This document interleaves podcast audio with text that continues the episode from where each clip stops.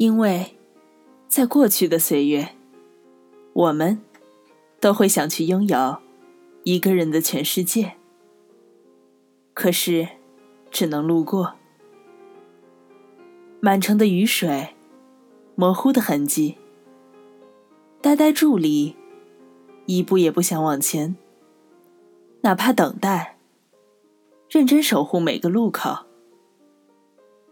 最后。却发现对方已经不在这里了。这些并不可怕。所有人的坚强都是温柔生的茧。嘿，你好吗？这里是 FM 九幺七零三六，我是林迅。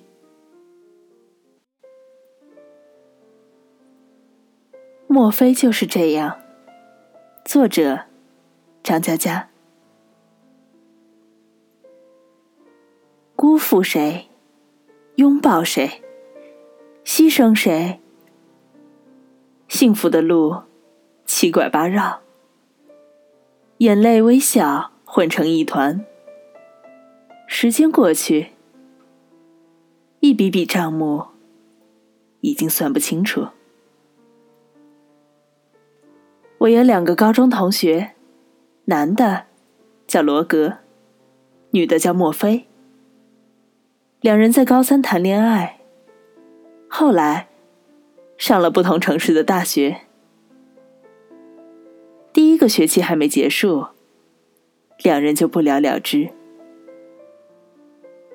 那时候，莫非在火车站等待罗格，可是只等到一条 BB 机消息：“不去了，我们分手吧。”去年墨菲到南京，我们喝了一会儿茶，之后打电话给罗格。下午三点碰头，再次见到罗格，他在公园抽烟，脚下全是烟头。罗格和太太闹离婚，太太约他到公园谈判。走的时候。把他的车和钱包拿走，结果他身无分文，回不去。我们拦出租送他回家，怎么也打不开门。邻居说，他出门不久，他丈母娘就带着锁匠过来，把门锁给换了。原来，这只是一个调虎离山计。当天晚上，我们喝酒。罗格慢慢哭了，说：“是他的错，阴差阳错的找了小三儿。可太太也不是省油的灯，发现他外面有女人后，窃听他手机。有次半夜醒来，太太拎把菜刀，在床前盯着他。”我们听得无言以对，不寒而栗。大概十点左右，太太打电话来说离婚可以。家里两套房子，一大一小，一辆车，二十万的存款。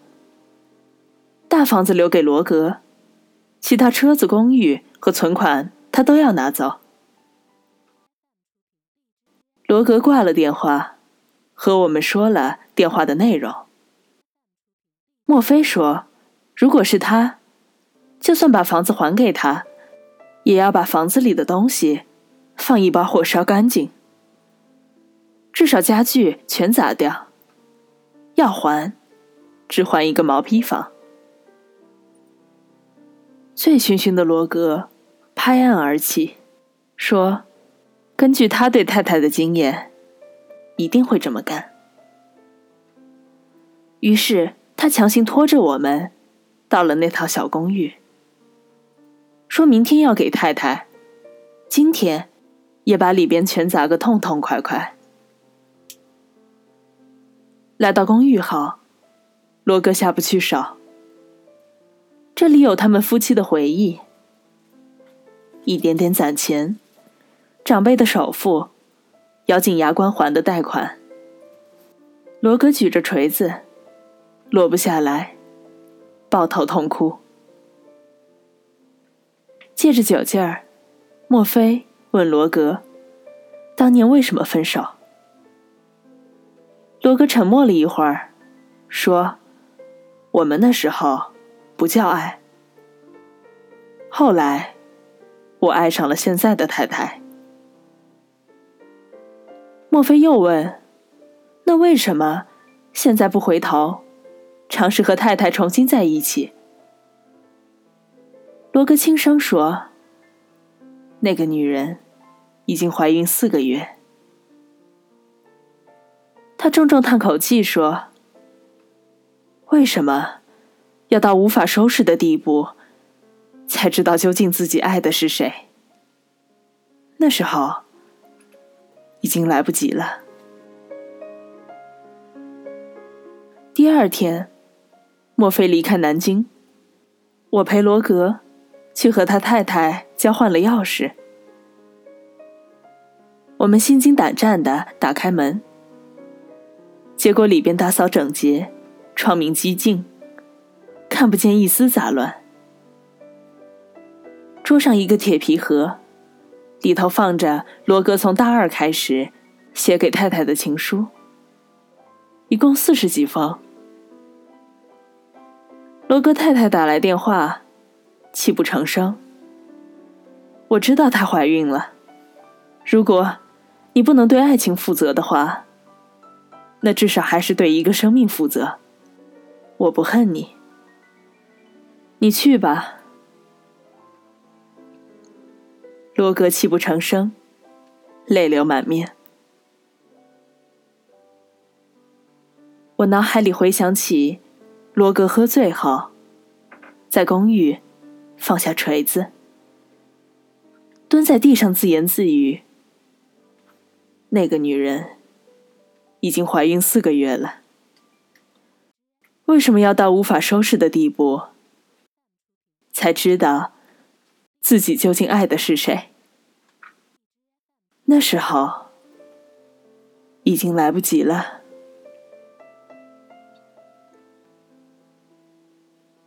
刚接到墨菲结婚的喜帖，我这才想起往事。据说，罗格的前妻在婚后移居加拿大，而他自己刚买了新车，是辆七座的保姆车，打算带着老婆、小孩、父母去自驾游。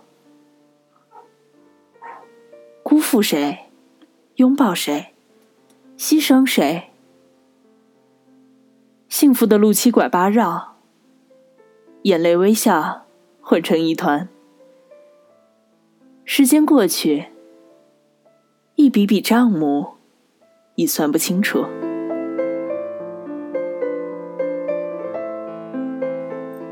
更多资讯，欢迎订阅荔枝 FM 九幺七零三六或关注微信公众号“林讯 Clara”。再会，我是林讯。